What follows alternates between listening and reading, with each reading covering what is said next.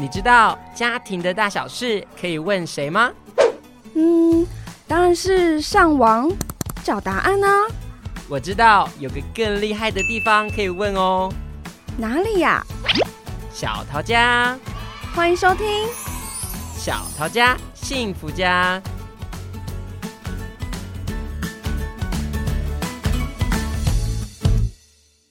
Hello，各位听众朋友，大家好，我是陈文。欢迎收听小桃家幸福家，让我们一起为爱家加油，幸福家加温。本节目为为爱阅读陪伴幸福系列，让我们一起善用好书，替生活增加幸福氛围。很快的，又迈入产生积极的七月份，相信暑假对很多的家庭都是大考验，就是孩子往哪儿摆，往哪儿安置，确实是上班族父母很头疼的一件事。确实呢，尤其呀、啊、是上班族的爸爸妈妈们，因为受自己上班时间与孩子暑假的时间重叠限制，所以让很多双薪家庭的爸爸妈妈内心都有很大的纠结拉扯。嗯，我们都知道，时间是人生的单程列车，孩子的童年绝对不可能再重来一次，所以。如何协助孩子在漫长的两个月暑期当中做最妥善的安排规划？如何让孩子觉得暑假是丰富又有趣的另类学习时间？如何能够更精打细算的在经费许可下和时间的妥适安排选择当中，让孩子会充满期待暑假的到来？我想。这些都是孩子在平日正式课程学习之外，每一年面临长假开始的时候，爸爸妈妈都会面临的重要课题哦。我想，就是每一位关心孩子成长的父母，其实都很重视孩子暑假的规划。那我也觉得啦，就是这个年代的孩子已经非常幸运了，因为比起我们小时候啊，他们有更多可以选择的，像是社团啊。营队啊，游学营啊，这些就是更多元、更精彩的选择。那包括在学校里面，其实也会开设非常多的校内的社团，包括体育技能的课程这些。那其实这些多元选择的背后啊，家长最负担的其实就是它可能代表了很高的价格，必须要额外的支出。那还有家人相处的时光也变得更少了。所以其实要怎么拿捏这个，真的其实很需要好好的考量。嗯，请问你有没有想过啊？你会如何把握这个漫长的暑假？那好好的规划属于您跟孩子的另类学习、另类的领域接触，那既可以让孩子期待、喜欢，也可以让双薪家庭的您可以好好的上班，又可以透过活动的规划、安排、选择，让你和孩子有更良好的亲子互动呢？而且啊，透过这些活动安排，能够和孩子一起创造。在孩子成长阶段里，难忘又美好的记忆里程碑吗？哦，听到记忆里程碑，我们就知道这一期啊又有好东西可以学习笔记了。听众朋友们，笔记本准备好，为爱阅读陪伴幸福第三集旅育，我们来向月香校长请益请益，到底假期生活怎么让孩子回味又难忘？各位听众朋友，大家好，我是月香校长。如果爸爸妈妈和宝贝们没有赶紧把握孩子难得的假期时光，真的会是一眨眼又开学了。那可以透过爸爸妈妈适当的安排跟规划，让宝贝们在期待、在喜欢，同时呢，也能够让爸爸妈妈安心放心，更能够透过一些活动规划，增进孩子的生活能力。也增进家人之间的情感凝聚，所以啊，假期生活要怎么样让孩子能够回味难忘？这是弹性很大的哦。我们在这个假期当中的安排，我觉得是可远可近，可繁可简。可长可短呢？哦，对我来说就是可不容易啊。像今年的暑假，我就帮我即将升小一的孩子安排了英语课程、桌球训练、双语瑜伽，还有英语活动绘本，很丰富吧？那我还帮他规划了一趟小小的毕业旅行，希望能够在疫情解封逐渐趋缓之际，带着孩子到国外旅游几天，增广见闻。那我其实都听到我的同事们，大家彼此都有不同的规划安排。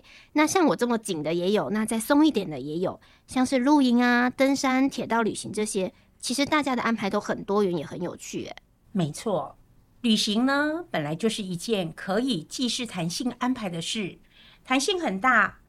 那暑假呢，为什么要建议来趟旅行呢？这是一定要的啊，因为如果不规划旅程的话，感觉两个月一眨眼就过去了，开学就会有点不甘心。是啊，这就是我说的记忆里程碑。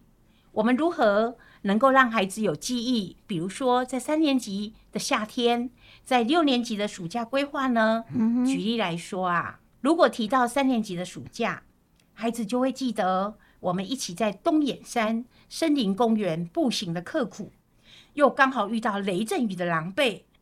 那如果说我们在提到六年级的暑假，全家啊曾经一起造访故宫，也曾经一起南北大纵走，行程的规划跟实际的印证，用这种方式制造记忆秒点。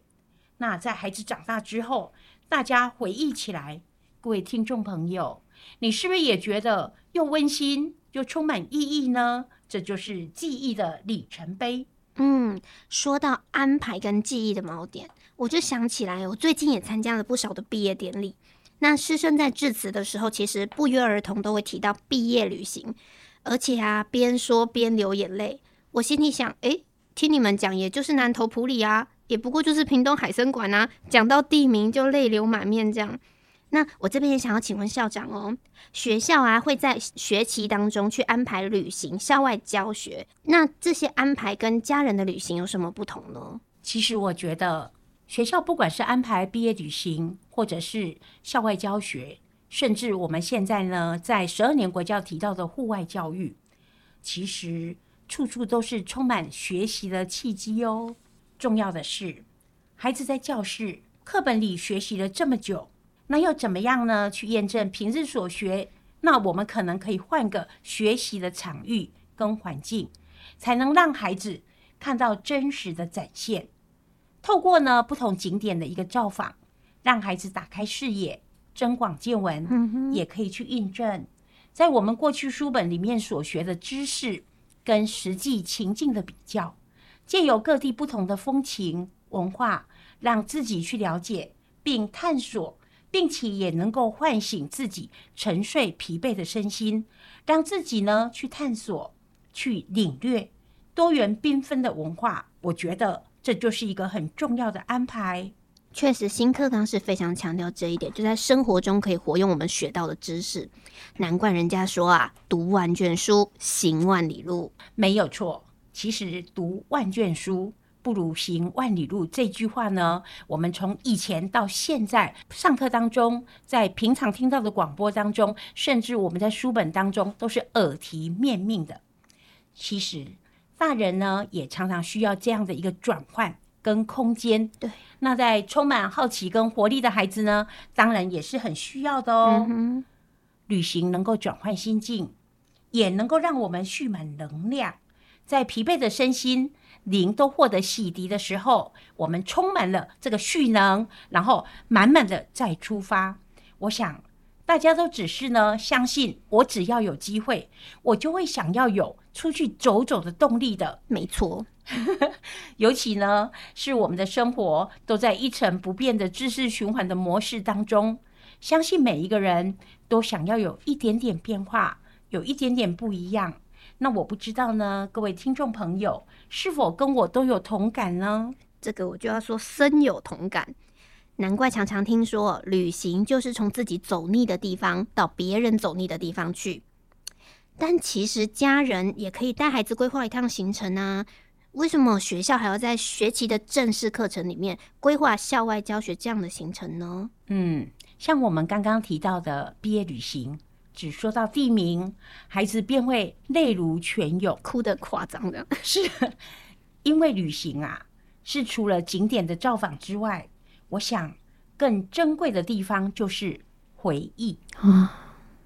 孩子们可能会在成年之后，偶然的机会又回到南投埔里，或者是屏东海生馆，除了这些景物的转换跟知识的成长的更迭，其实在他们的记忆中最深刻的，会记得是自己幼时的笑语，嗯，跟同学、老师手拉着手走过的场景。没错。那在家族旅行呢？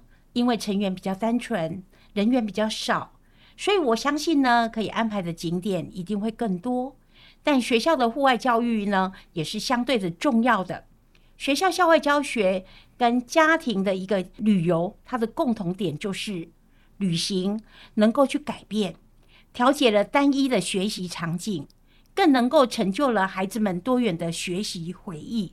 确实。每个人都想在生活上有一点点不一样，有一点点改变。我记得我当学生的时候，最期待、最兴奋的就是校外教学了。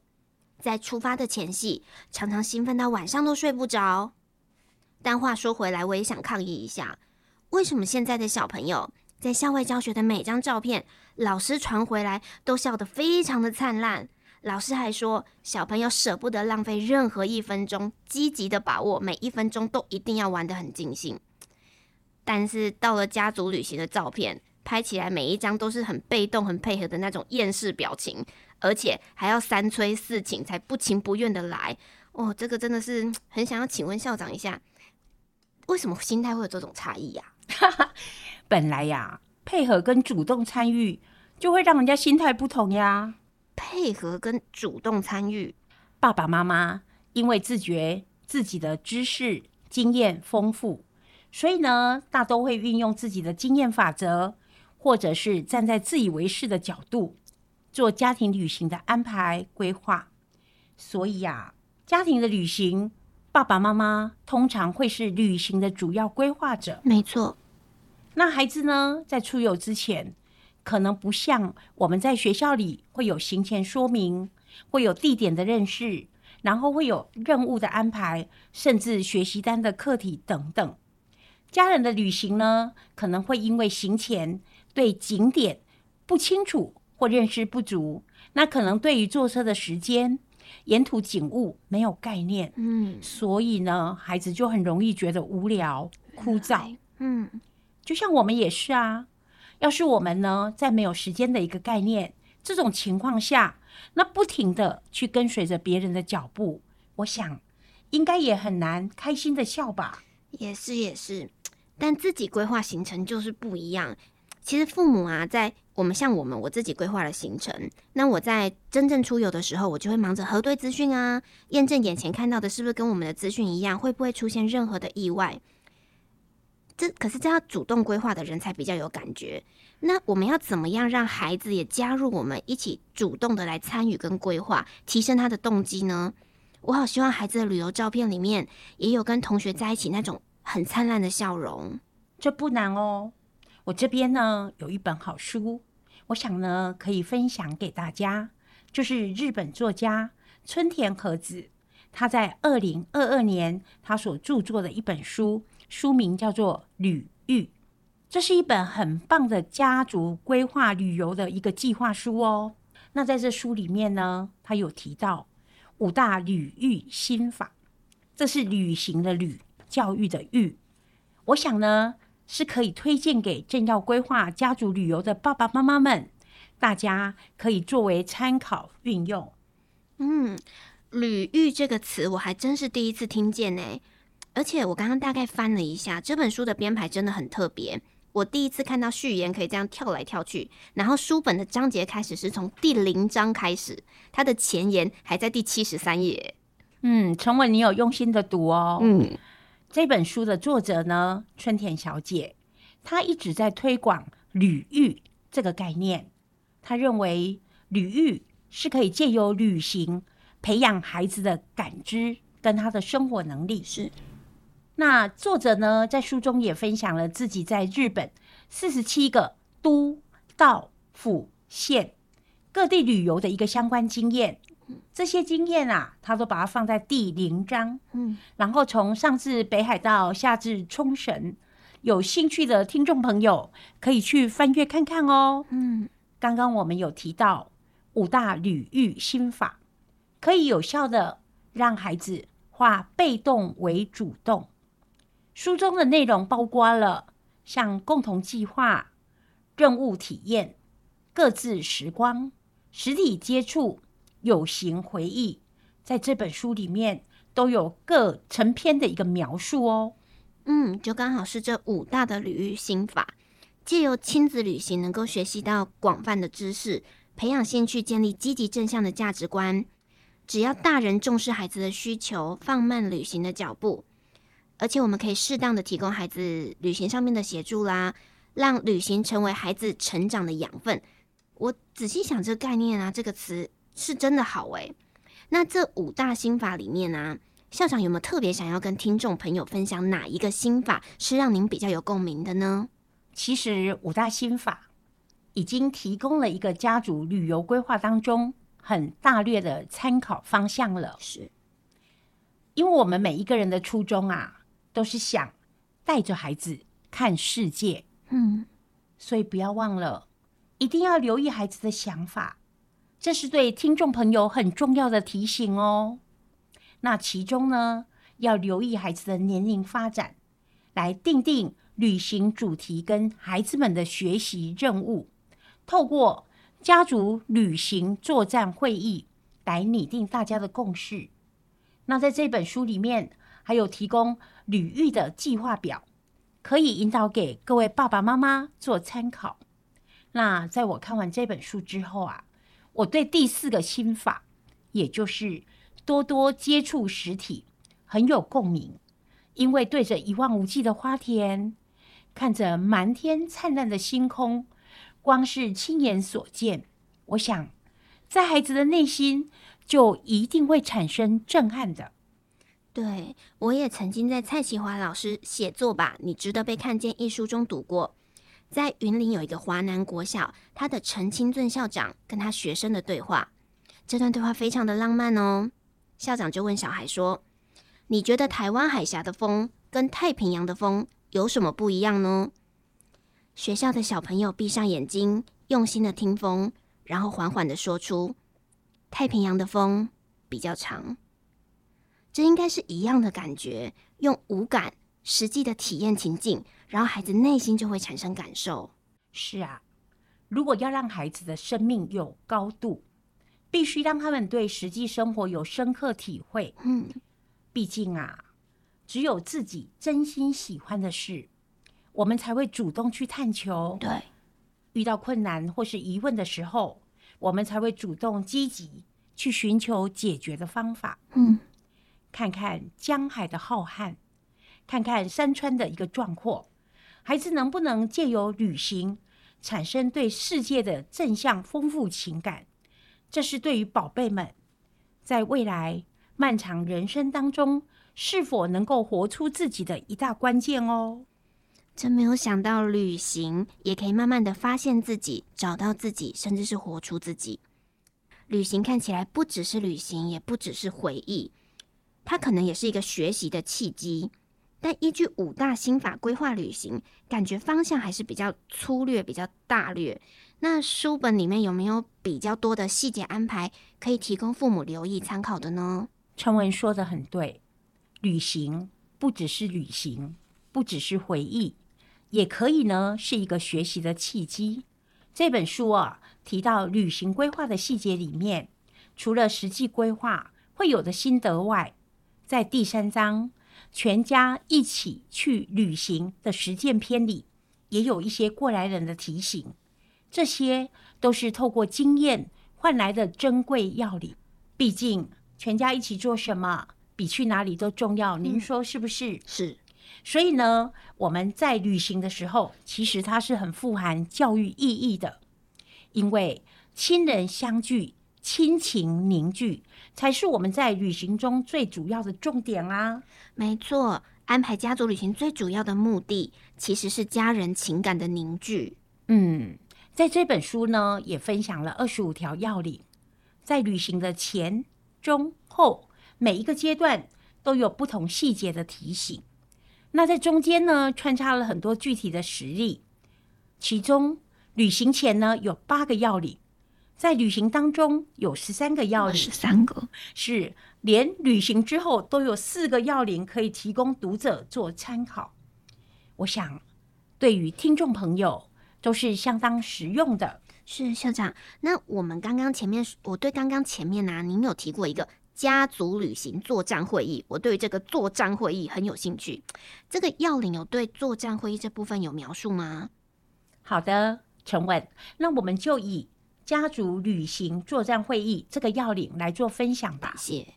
其实，家族旅行作战会议就是和家人凝聚共识的重要时刻。嗯哼。孩子能够尊重父母对旅行的限制，父母也可以尊重孩子对旅行的意见表达。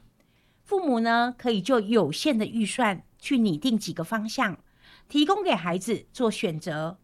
父母呢，也可以借这个机会和孩子共同讨论选择的依据和可以拥有的收获，给孩子充分的选择的指导跟示范。对，因为孩子们一开始的选择一定都只是因为自己很想去，但是要怎么引导他思考，怎么做出符合自己或全家人需求的选择，我相信这很需要引导。对呀，而且现在啊，科技资讯这么发达。爸爸妈妈呢，可以和孩子都有各自先收集资料，做好准备，再到会议中呢，大家来讨论也是可以的哦。嗯，现在很多的观光协会都会印制很多的精美的地图跟手册、活动讯息等等。嗯哼，那我们来利用家族旅行作战会议，统整全家人的意见，这也是很好的学习经验哦。对。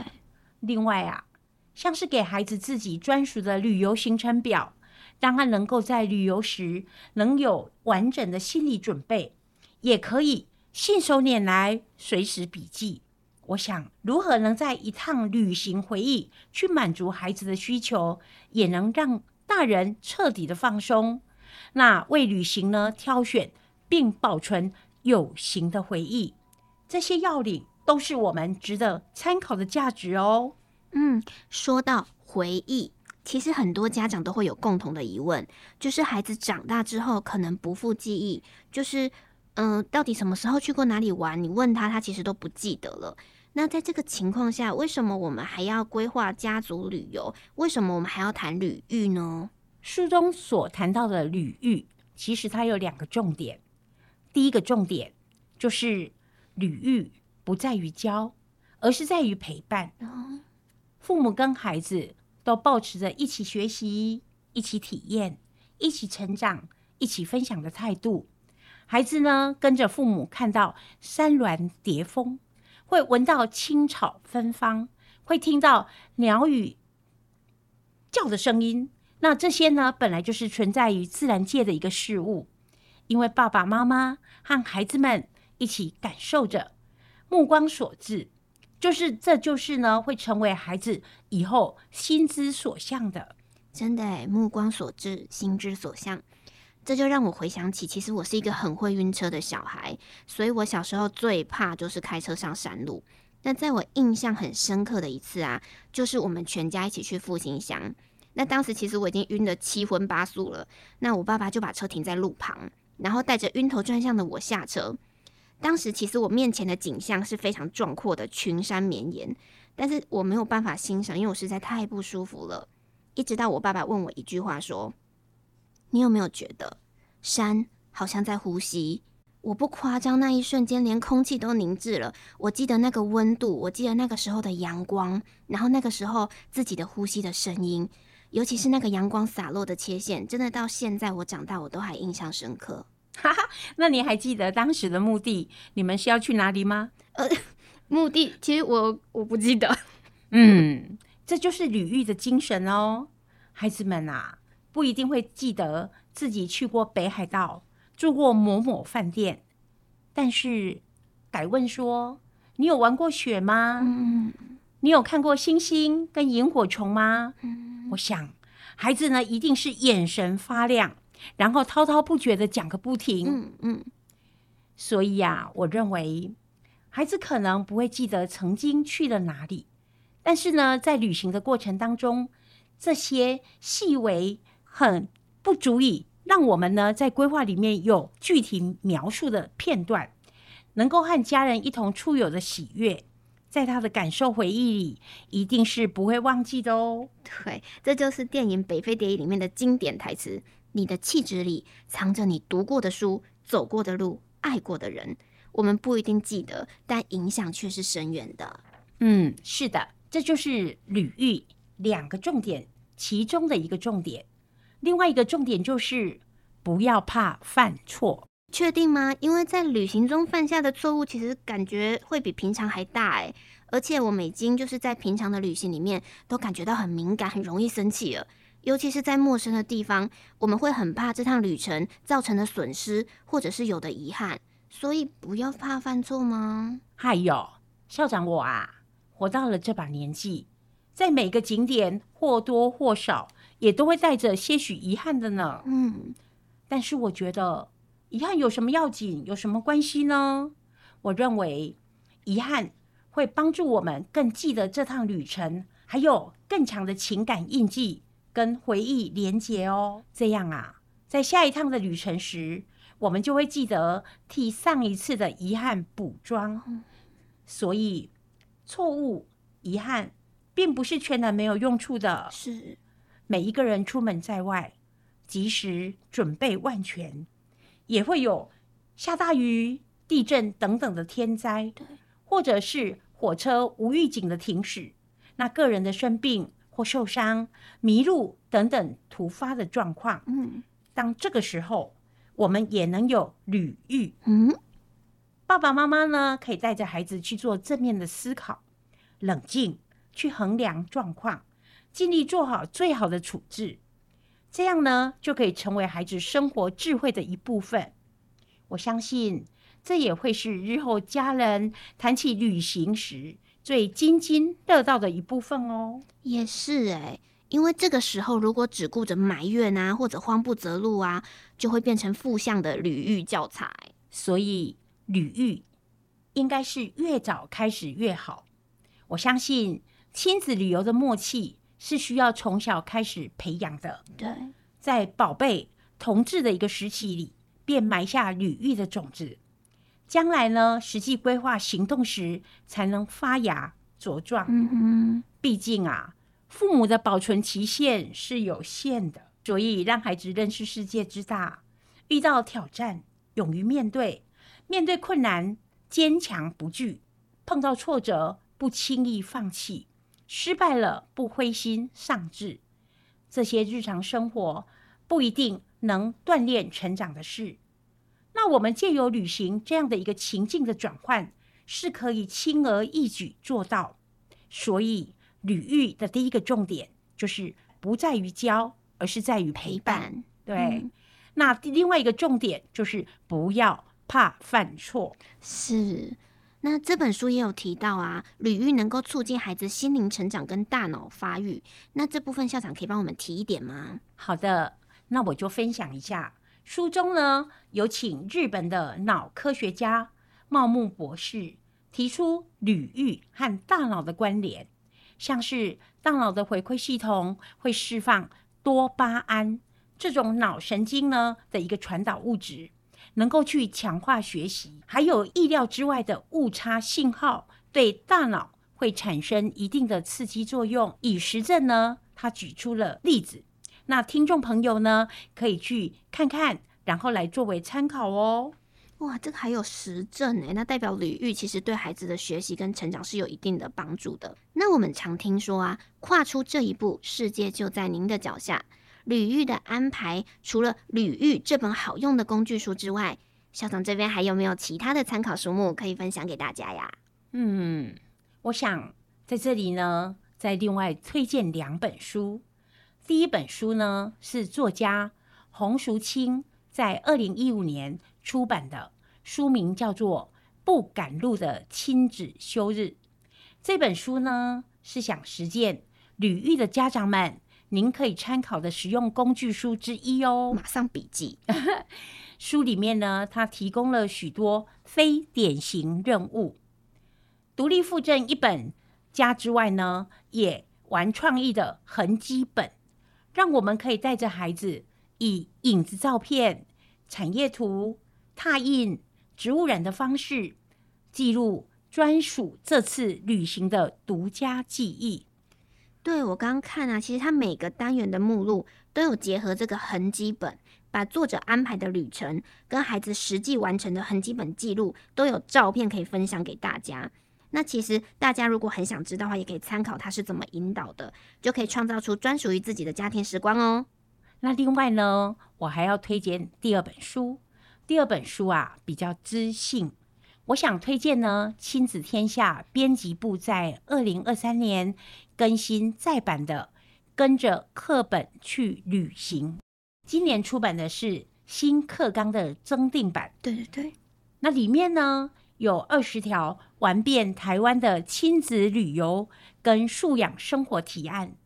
在书本里里呢，它也附赠素养对话的练习手册，可以呢在安排行程的同时，留意并启发孩子的生活想象跟知识运用能力呢？对，这一本真的是不错。我大概翻读了一下，其实发现它不只结合了国语课本、数学、社会、自然的课程，其实它都有推荐的旅行跟路线。那他的那个手册啊，后面还有旅游日志，可以提供孩子记录见闻，真的很不错耶。在这边要谢谢校长给我们的推荐。其实，在孩子的学习阶段的漫长暑假休憩时光。每一位家人呢，包括爸爸妈妈及家中宝贝们，都能一起规划安排旅行的安排，是可远可近、可繁可简、可长可短呢。不一定要花很多的钱，只要带着孩子走出家门，让孩子呢去领略、去感受，并且去体验多元环境的缤纷璀璨。那我相信这个假期就是一个能够拥有难忘又美好，而且能够在孩子的记忆里程碑里面种下一个很大的分量的比例哦。哇哦，听众朋友们，在这边我们要很庆幸，在暑假的一开始，我们就可以听到这一集精彩的内容。那继第一期的母职好书，到第二期的期末考验武林秘籍，现在是我们第三期分享的旅遇好书。希望这些好书能够打动你的心扉。让我们在每一次的旅程安排能有更多的可能。最重要的是，创造回忆一定要趁来得及的时候哦。让我们再多一点安排，多一点用心，多一点策略，以旅行陪伴并扩展孩子的视野，一起慢度今年的盛夏。如果你有想听的主题，或者是想了解的议题，在这边欢迎联系家庭教育中心，我们可以特别来为您聊一集大家关注的话题。谢谢大家今天的收听哦，谢谢大家，谢谢。